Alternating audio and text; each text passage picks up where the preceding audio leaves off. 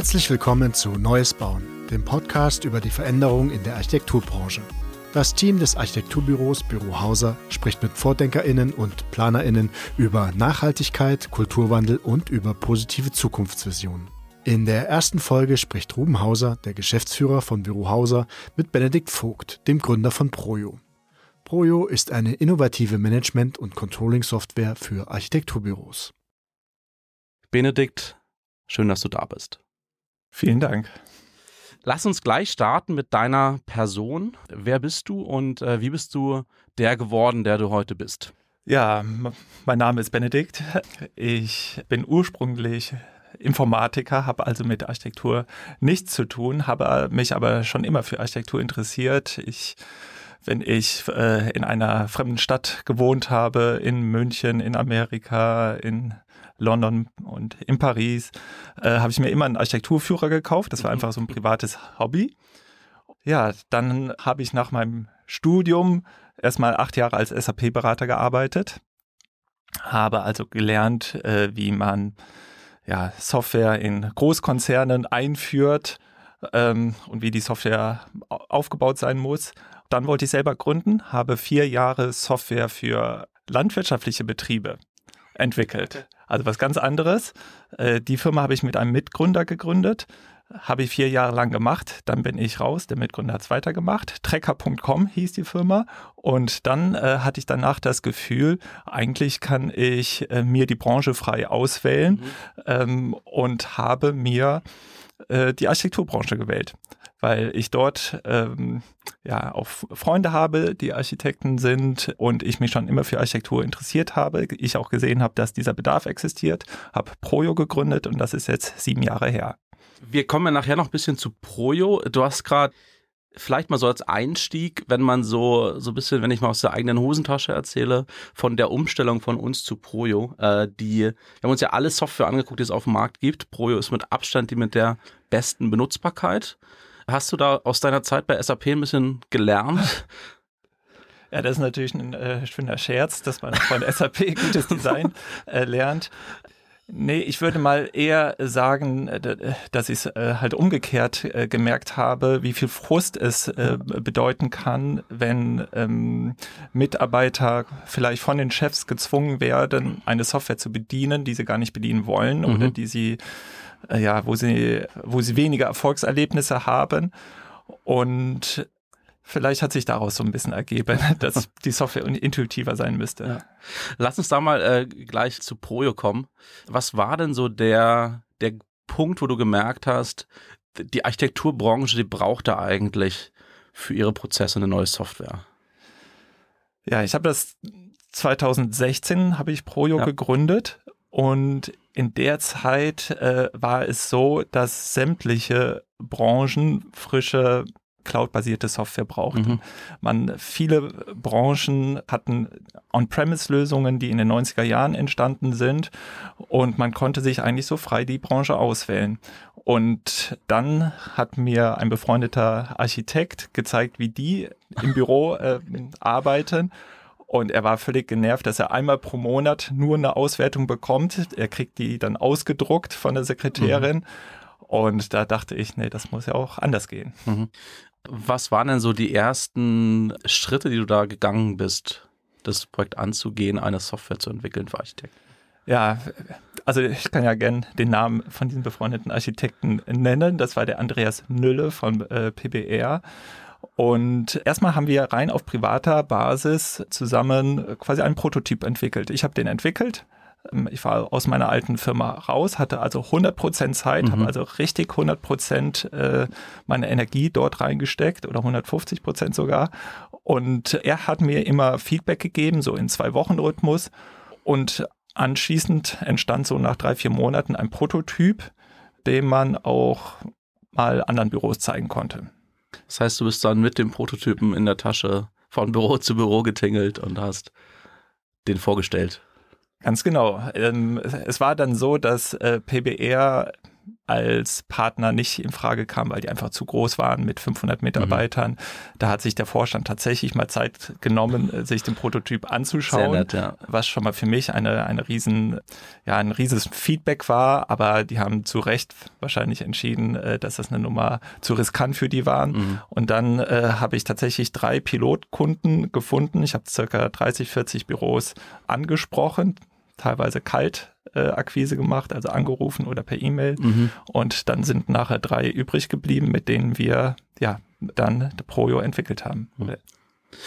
Was würdest du sagen, war da so das größte Problem, was die gesehen haben, beziehungsweise der sozusagen der meiste Lösungsansatz, den Projo gebracht hat? So gibt es da so, gab's da so einen Schmerzpunkt, den du sagst, den hatten alle Büros? Der Schmerzpunkt war, dass das Design einfach von den, äh, von den Wettbewerbern so äh, kompliziert und wenig intuitiv ja. war, dass sie auf die nicht quasi ihr Büro setzen wollten. Mhm. Also das, das Feature-Set äh, war ja bei allen Wettbewerbern gleich. Das heißt, die Funktionen, die benötigt waren, waren eh klar. Mhm. Aber wie es umgesetzt war bei den Wettbewerbern, war halt nicht unbedingt zukunftsfähig. Ja. Ja. Und wir sind jetzt seit zwei Monaten äh, mit, mit, mit Aproyo unterwegs und haben auch so die, die, die Kernidee für unser internes Briefing war ja, wir brauchen was, was super einfach zu bedienen ist. Das passt ja offensichtlich ja. wirklich sehr gut zu euch.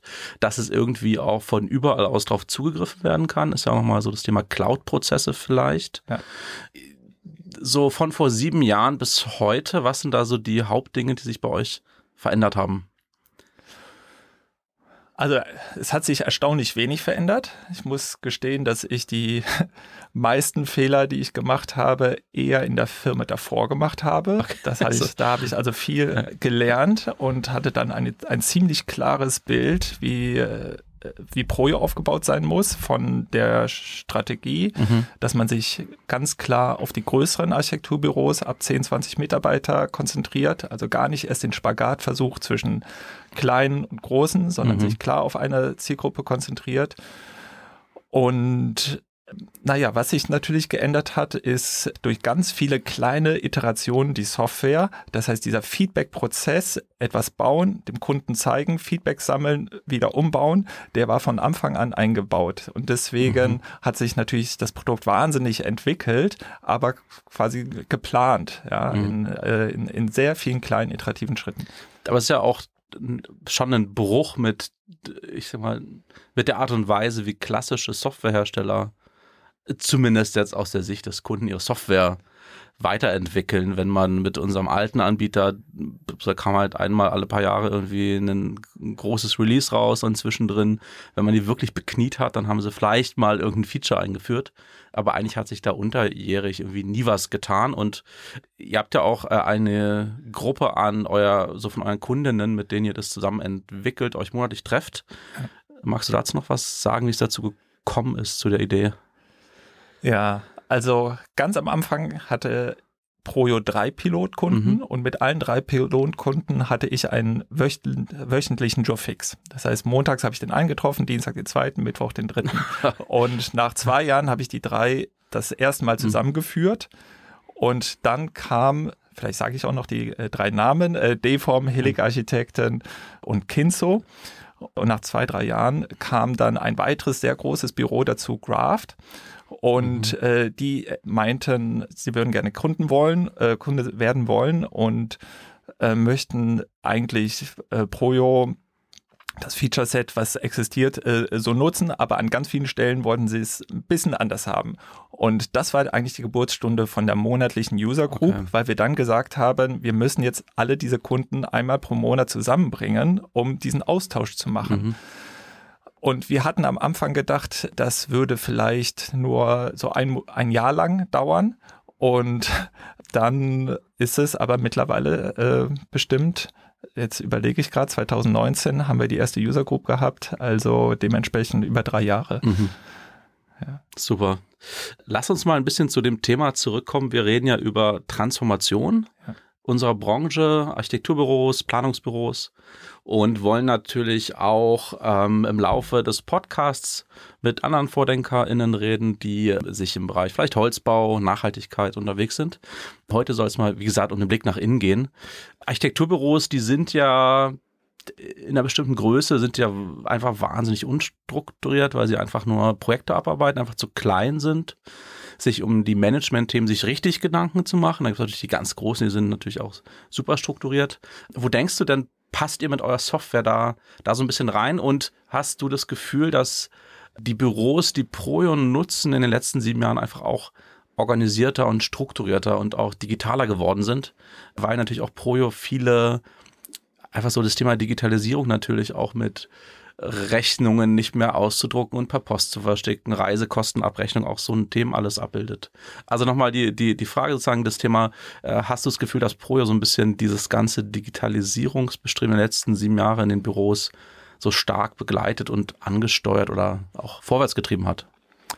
Also Digitalisierung mit Sicherheit, äh, aber auch weitere äh, andere Aspekte wie zum Beispiel Transparenz, das merken wir äh, okay. äh, mhm. auch ganz stark. Das ist ja auch ein Trend der Zeit, dass durch Digitalität auch Transparenzmöglichkeiten existieren, die vorher nicht da waren. Man kann zum Beispiel im Projo einstellen, ob Projektleiter gewisse Daten äh, wie ähm, äh, wie Beträge ähm, und auch die Kosten der Gehälter auch äh, der Mitarbeiter sehen können. Und äh, dann diskutieren wir öfters auch auf der User Group, wie, wie Büros damit umgehen. Und man merkt schon, dass häufig die, die besseren Büros eine stärkere Transparenz haben. Ist jetzt so eine sag ich mal, leichte Beobachtung von mir und dass dann andere Büros, die frisch zu Projo kommen, sich auch an dieser Idee äh, orientieren. Mhm. Also alle nutzen natürlich digitale äh, Produkte und unsere User Group ist zum Beispiel auch so ein, so ein Austausch, Diskussionsforum geworden über andere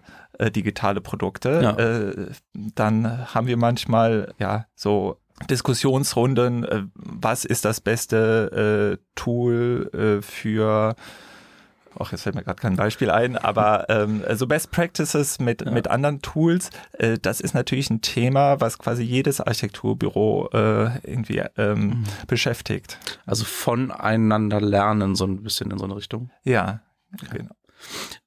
Die, das Thema Transparenz ist ja ein wahnsinniges Kulturthema eigentlich, also ein unternehmenskulturelles Thema. Und ich frage mich so ein bisschen, äh, ich sag mal, deutsche Unternehmen oder deutsche Unternehmer haben ja einen, so gefühlt so einen eher so einen restriktiven Ansatz an, an Transparenz. Ist es so ein, das Thema Transparenz, du hast gesagt, die, die neuen Kunden von euch, die sich dann so ein bisschen vielleicht an, anpassen? Seid ihr dann auch so ein Treiber für so einen kulturellen Wandel oder ist es gerade so ein allgemeines Thema, was du verspürst, dass Architekturbüros äh, in diesem Konglomerat an Digitalisierung Leute finden, internationale Teammitglieder anstellen, dass da so Transparenz so zwingend notwendig wird? Oder ist es eher so, dass sie sozusagen durch Pro das erste Mal darauf stoßen und dann anfangen, drüber nachzudenken? Hast du irgendwie einen Insight dazu? Also ich vermute schon, dass wir tatsächlich so ein paar Gedanken anstoßen. Das merkt man immer, wenn ein Kunde zu uns kommt und er ein bisschen verwundert ist wenn wir gewisse Sachen empfehlen, äh, gewisse Best Practices empfehlen und dann auch empfehlen, das einfach mal auszuprobieren. Mhm. Man kann ja erstmal restriktiv mit Improjo starten, aber unsere Erfahrung ist, dass wenn der Mitarbeiter, nicht nur der Projektleiter, der einzelne Mitarbeiter mehr Informationen zur Verfügung hat, dass er sich stärker auch intrinsisch motiviert äh, fühlt und sich stärker mit der Firma, mhm. mit dem Projekt identifiziert, wenn er halt Informationen einblicken kann. Ja. Und das, ja, das empfehlen wir direkt und wir merken mhm. schon, dass da ein gewisser Widerstand ist, aber gleichzeitig auch ein Interesse da, davon, äh, das zu erfahren und davon zu lernen. Mhm. Ja, ich glaube, ganz sinnvoll ist es, ist diese Möglichkeit, dass du erstmal mit einem bestimmten Set an Einstellungen starten kannst. Das haben wir jetzt auch so gemacht, dass wir erstmal mit weniger, nicht weniger Transparenz, aber weniger Funktionen freigeschaltet haben. Also wir haben zum Beispiel den gesamten Bürobereich, wo man, wo alle, alle Projekte sehen kann, haben wir erstmal ausgeschaltet gelassen, um einfach auch nicht zu sehr zu verwirren, sondern so eine sukzessive Projo einzuführen. und schalten es jetzt erst äh, kommenden Monat frei, haben gerade jetzt letzte Woche das Team mit reingeholt, um eben auch, weil das ist natürlich auch was, unser Team kennt das eigentlich nicht, mhm. dass alle alle Projekte sehen, dass alle natürlich auch äh, so Erfolgsfaktoren, KPIs sehen können. Ne? Wenn jeder im Team sehen kann, wo steht welches Projekt, wie ist welche Leistungsphase gelaufen, welcher Mitarbeiter, auf welches Projekt, welches Projektteam hat er eigentlich letztendlich wie performt, ne? Mhm. Ähm, und man sieht ja erstmal so eine schwarze Zahl, die, die sagt ja erstmal gar nichts aus, ob der Bauherr kompliziert war oder äh, ne, irgendwelche, die Genehmigung irgendwie zehn Schleifen drehen musste. Das ist schon auch, ja, also Pro hilft da, glaube ich, schon über so diese Einstellungsmöglichkeiten, da sukzessive das Team mit reinzunehmen, um diesen Kulturwandel eben, der, der wirklich notwendig ist, ja. eben auch wirklich. Man muss natürlich aufpassen, dass da nicht so ein neoliberaler Wettbewerbsdruck zwischen den, äh, zwischen den Projektleitern äh, dann ja. aufkommt. Ich würde eher argumentieren, dass quasi der Mitarbeiter sich äh, stärker abgeholt fühlt, ja, wenn er mehr ja. Inform Informationen hat. Ja. ja. das ist das Ziel, ne? Aber ich, aber wenn, wenn man es nicht kennt, vielleicht hat man dann auch einen anderen Ansatz daran und fühlt sich vielleicht auch einfach vielleicht auch so ein bisschen überwacht vielleicht, ja. ne, wenn plötzlich alle KollegInnen und vor allem vielleicht auch die Projektleitung oder auch die Unternehmensleitung halt immer jederzeit sehen können, wo so ein Projekt steht. Ja. Du hast es vorhin erzählt, häufig hat man nur einmal im Monat so eine Auswertung bekommen, ne? Und heute kann man ja tages-, also im Prinzip stundenaktuell reingucken und ja. sehen, wo Projekte stehen. Ja zu dem Thema Transparenz ist ja Daten ein großer Schwerpunkt und das Thema Digitalisierung hat für mich auch, wenn man so über moderne Unternehmenssteuerung spricht, natürlich ganz viel auch mit Daten zu tun, Daten einblicken. Da ist Projo ja sowas wir jetzt für uns so in den ersten Monaten entdeckt haben, wahnsinnig stark. Kannst du dazu was sagen, woher so diese, diese Idee kommt, diese Daten so transparent dem Unternehmen auch zur Verfügung zu stellen und ihr habt ja auch so eine Funktion, wo es dann quasi unternehmensübergreifend quasi funktioniert. Ja. kannst du da auch mal ja einen Abschwenker machen. Also ich würde mal sagen, das größte Geheimnis ist erstmal die Leute dazu zu bringen, die Daten einzugeben. Weil äh, wenn, wenn eine Software sperrig ist, ja. dann, dann trägt man vielleicht gerade so die Pflicht ein, die Arbeitszeiten. Aber wenn es darum geht, die Subunternehmer ordentlich zu pflegen, mhm. äh, die Angebote dann auch in, in dem Tool zu machen, äh, die, äh, die Rechnung daraus zu generieren, die Einsatzplanung zu pflegen, wenn die Einsatzplanung nicht ordentlich gepflegt wird, hat man auch keine vernünftige Liquiditätsplanung, weil äh, über eine automatische Generierung der Zahlpläne äh, anhand der Einsatzplanung wird zum Beispiel Liquiditätsplanung äh, dann erst möglich gemacht. So, und das hat uns eigentlich die ersten Jahre ganz stark beschäftigt. Wie können wir an jeder einzelnen Stelle es so intuitiv wie möglich mhm. machen und haben immer, wenn ein Mitarbeiter eine Rückfrage hatte, hier das versteht er nicht, oder wenn wir selber gesehen haben, ein Feature wird nicht genutzt. Wir haben ja zum Beispiel Projo intern eine Ampel, wo wir sehen, welcher Kunde welches Feature nutzt. Und Sehr das, interessant, ja. Ja, und das kommunizieren wir auch. Das soll bitte nicht geheim sein, sondern der Kunde soll durchaus wissen, dass wir beobachten, wie äh, Features äh, mhm. genutzt werden. Wir können es nicht runterbrechen auf einen einzelnen Mitarbeiter, aber man sieht zumindestens, wie gut ein Feature genutzt wird und versuchen dann den Kunden äh, auch dorthin zu bringen. So, und wenn dann diese, diese Datenqualität entsprechend hoch und gut ist, dann ist natürlich total spannend, das auszuwerten erstmal für ein Büro an sich, mhm. aber wie du es schon angesprochen hast, äh, interessiert es ja dann ein Büro brennend. Äh, wie stehe ich eigentlich da gegenüber Voll anderen gut. Büros? Ja.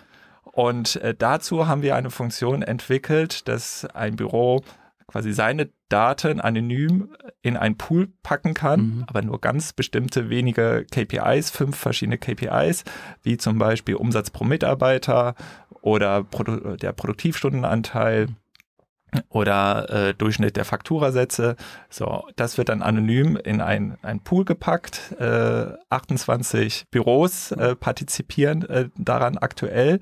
Deswegen ist es auch nur ein Pool aktuell. Wenn wir irgendwann mal so viele Kunden drin haben, könnte man auch nochmal differenzieren, diesen Pool nach kleinen Büros, großen ja. Büros, zwischen Architekturbüros, ja. Ingenieurbüros, genau. Ja, und so kann man sich ein bisschen vergleichen.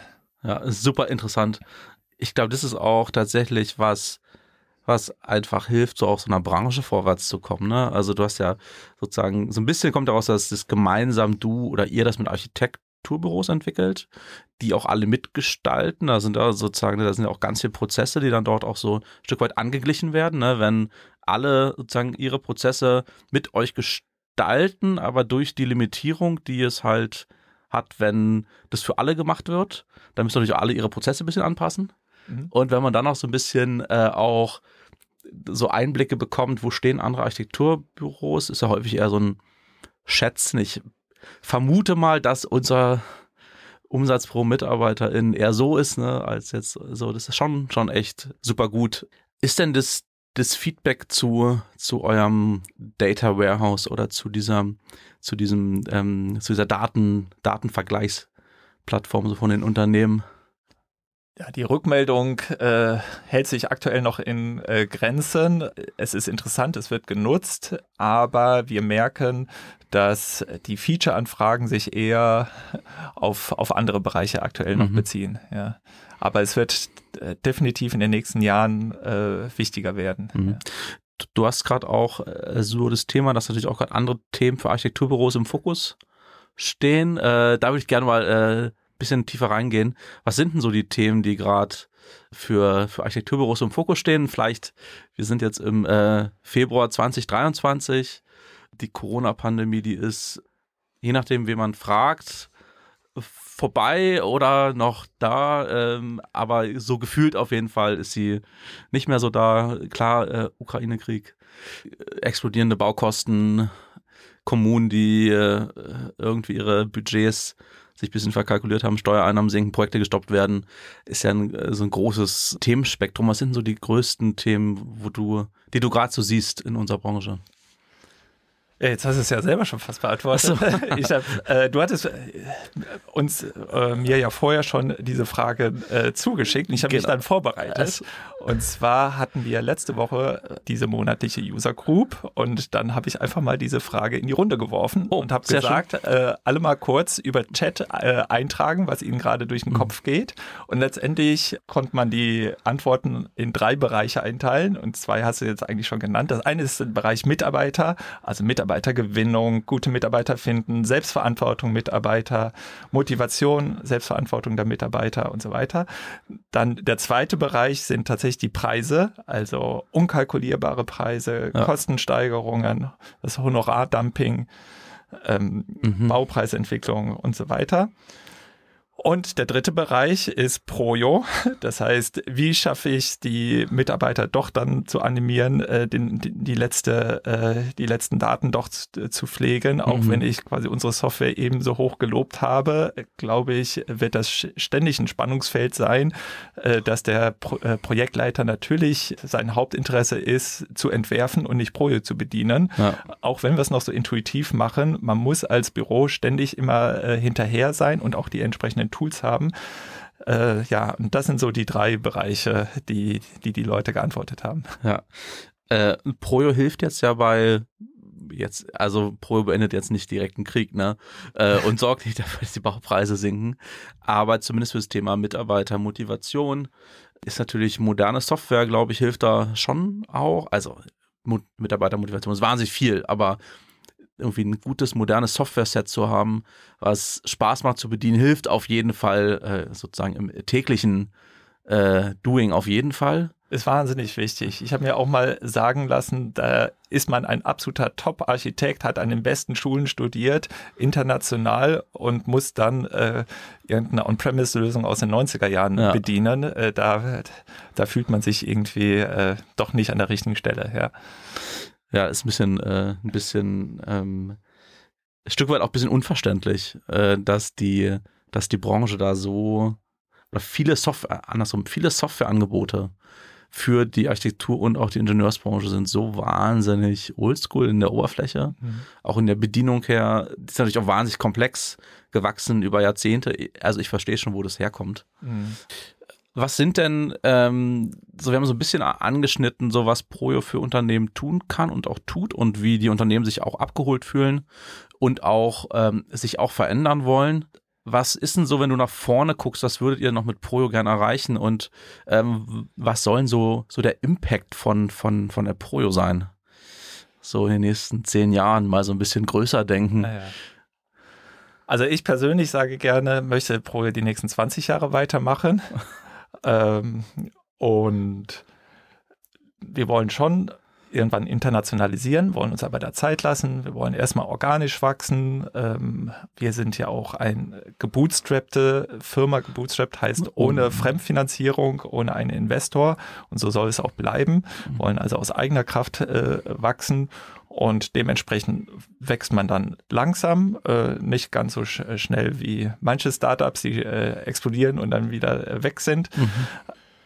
Ja, und ähm, ich gehe davon aus, dass wir ja die nächsten ein, zwei Jahre erstmal uns auf den deutschen Markt konzentrieren und dann so allmählich äh, uns auf andere Märkte äh, gehen. Was uns noch sehr wichtig ist, ist, äh, wir haben auch eine jährliche Summer Summit, unsere mhm. Projo-Konferenz. Wir wollen diese Konferenz äh, quasi äh, äh etablieren als der Branchentreff für äh, Büroorganisationen von Planungsbüros.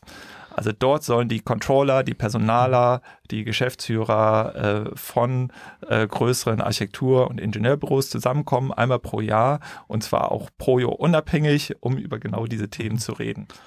Auf einer Skala so von 1 bis 10, wo links Party ist und rechts äh, Input und Arbeit, ähm, auf der Skala, wo ist da die Projo Summer Summit?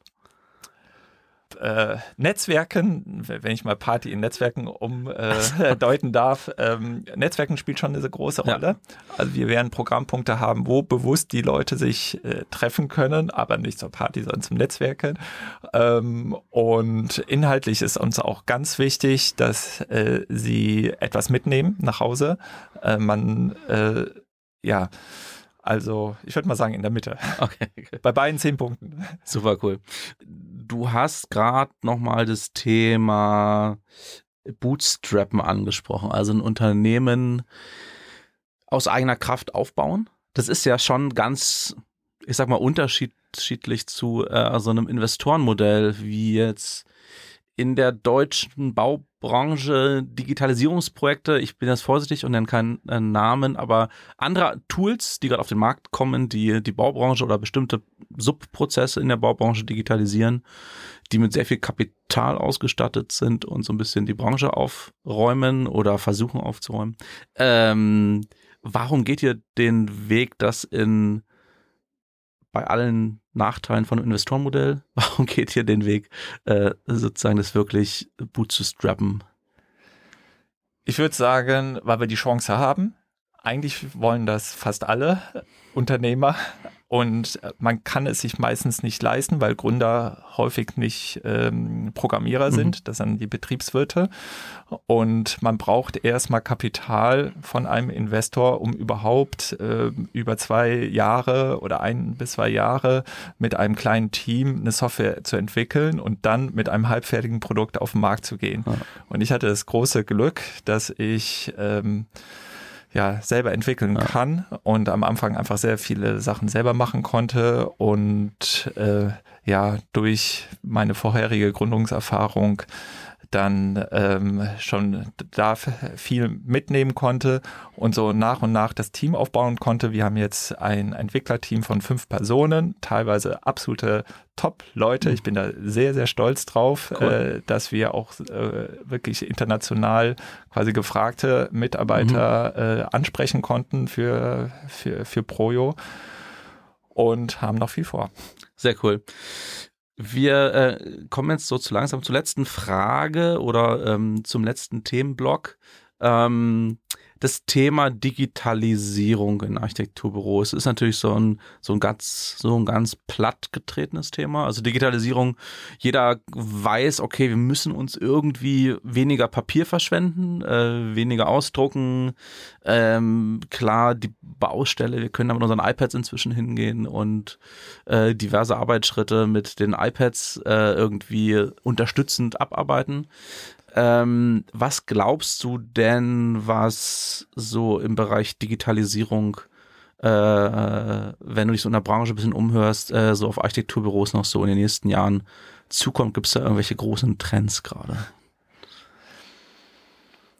Also erstmal muss ich vorneweg sagen, äh, in meinem Privatleben bin ich gar nicht so digital. Ich, Okay. liebe, ich liebe analoge Produkte. Auch unser Büro zum Beispiel ist sehr analog äh, ausgestattet. Ähm, mit historischen äh, Stühlen teilweise, äh, äh, wunderbare Bürosessel aus den 70er Jahren. Ähm, und zu den Trends, ich könnte mir vorstellen, KI wird radikal extrem viele Sachen ändern, auch bei uns in unserer Software. Ähm, man merkt es gerade, dass da ein großer Hype ist, Mhm. aber äh, ich gehe auch davon aus, äh, habe zum Beispiel äh, gestern erst dieses, dieses Beispiel gelesen. Äh, früher hat man äh, in so einer Software wie unserer gesagt, ja, äh, wenn du die Rolle eines Mitarbeiters dort und dort ändern willst, dann musst du erst dorthin gehen und in Zukunft wird man einfach über KI in der mündlichen Sprache diesen, diesen Befehl artikulieren können. Ähm, und das wird natürlich sehr viel auch im UI UX äh, in einer Software von uns äh, äh, verändern. Bezogen auf die gesamte Branche, hm, würde ich sagen, habe ich gar nicht so den, den Überblick. Äh, Microsoft und Google und die ganzen Großen sind jetzt ja nach dem Chat GPT, was ja so ein bisschen der Vorreiter von OpenAI ist in dem ganzen KI-Thema, ähm, sind die ja jetzt die letzten Tage auch alle mit eigenen Produkten, die natürlich lange schon in der Mache waren, äh, in die Öffentlichkeit gegangen ähm, und viele gefühlt, viele, gerade auch in Deutschland, wir haben ja so einen gewissen Technik-Pessimismus in uns fast schon, ähm, sind da so ein bisschen, ähm, ja, so, so Fragezeichen vor dem ganzen Thema KI. Wenn du das so auf Projo runtergebrochen sehen würdest, ist es eher so das Thema Arbeit erleichtern, das Input, Schreiben reduzieren. Was sind denn so die Haupt, die Hauptverbesserungen, die du dir so bei Projo und KI vorstellen kannst? Also bei der Interaktion, bei der Bedienung ja. von Projo könnte ich mir vorstellen, dass langfristig, nicht dieses Jahr, sondern äh, langfristig äh, KI unterstützen mhm. kann, äh, dass man, ähm, wie man quasi einen Support-Mitarbeiter fragt, wo finde ich das oder mhm. wie kann ich das ändern oder ändere das und das, äh, dass das über KI dann auch auszuführen ist ähm, mit allen Sicherheitsregeln, die dann dazugehören. Datenschutz. Äh, Datenschutz, ja. genau. Und dass dann KI nicht irgendwas ändert, was man gar nicht will. Ja, ansonsten, dass die KI äh, quasi automatisiert eine Einsatzplanung macht oder ähm, so, da bin ich ein bisschen vorsichtig, dass ich. Wäre aber eigentlich ganz schön. Wäre wär wahrscheinlich schön, ja. Am besten noch selber entwerfen. Ja. ja. Obwohl selber entwerfen, da passiert ja auch ganz viel, aber das ist ja nicht Projus Baustelle. Das ist äh, ja, aber da wird sich die Architektenwelt äh, wahrscheinlich schon sehr, sehr stark auch ändern. Wobei, wenn Pro jetzt einfach mal so eine Einsatzplanung mal durch eine KI simulieren lässt ähm, und vielleicht auch so die Historie, so Projektschwankungen mit Vielleicht wäre es mal ein Ansatz, um auch ne, mal so einen ersten Vorschlag zu machen. Es geht ja in der KI häufig darum, auch in der, auch im Entwurf nicht so sehr jetzt ein finales, einen finalen Entwurf zu haben, sondern mal so in bestimmten Rahmenbedingungen ja. mal so ein paar Ansätze zu simulieren ja. und vorzuschlagen und sozusagen, das ist ja so ein positiver Ausblick. Ne? Wir als Menschen wollen ja nicht unsere Arbeit durch KI irgendwie weg. Wegmachen lassen, sondern ähm, einfach so ein bisschen uns unterstützen lassen. Vielleicht ist also wenn du es jetzt so sagst, fällt mir dann natürlich ein, dass Kunden von uns zum Beispiel häufig Schaubilder von Projekten ausdrucken, an die Wand hängen, wie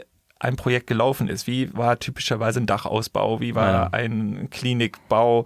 Äh, in welcher Leistungsphase wurden wie viele Stunden gemacht? So, wenn man das grafisch dann an die Wand hängt mhm. äh, und Referenzwerte hat, dann weiß man schon mal, wie man jetzt das neue Projekt in einer ähnlichen Kategorie planen soll. Ja, zum so, Beispiel. und wenn, wenn man genau, wenn man so einen Topf hätte, vielleicht tatsächlich übergreifend über alle Kunden, wo man äh, die KI lernen mhm. lässt, wie äh, wie man eine Einsatzplanung macht für genau diesen Typ. Äh, da könnte man tatsächlich was machen, aber man muss natürlich auch sehen, es gibt so viele Besonderheiten in einem Büro, äh, wie gut welcher Mitarbeiter ist, wer was wie gut kann ja. und auch machen möchte. Ähm, die ganzen persönlichen Befindlichkeiten, das kann man ja alles gar nicht ja. äh, einplanen. Ja. Sehr cool, vielen Dank, Benedikt. Ich habe mitgenommen, dass das Thema Unternehmenskultur äh, ein wahnsinnig wichtiges Thema ist beim Thema Wandel und äh, auch Transparenz schaffen, was ja so ein so ein einmaliger Punkt ist, wo man eigentlich auch Einblicke in Unternehmen schaffen kann und MitarbeiterInnen ermöglicht auch durch eben diese Sichtbarkeit auch eigene Entscheidungen besser treffen zu können und dass das Thema Datenpflegen eigentlich beim Thema Controlling und um überhaupt Einblicke in Unternehmen zu bekommen, äh, ein wahnsinnig wichtiger Punkt ist. Vielen Dank, dass du da warst, Benedikt. Äh, vielen Dank fürs Zuhören. Mehr Insights zum Thema Digitalisierung von Architekturbüros findet ihr auf unserer Webseite www.bürohauser.com. Folgt uns gerne auf LinkedIn oder Instagram auf den jeweiligen Plattformen unter Bürohauser. Benedikt, vielen Dank. Vielen Dank.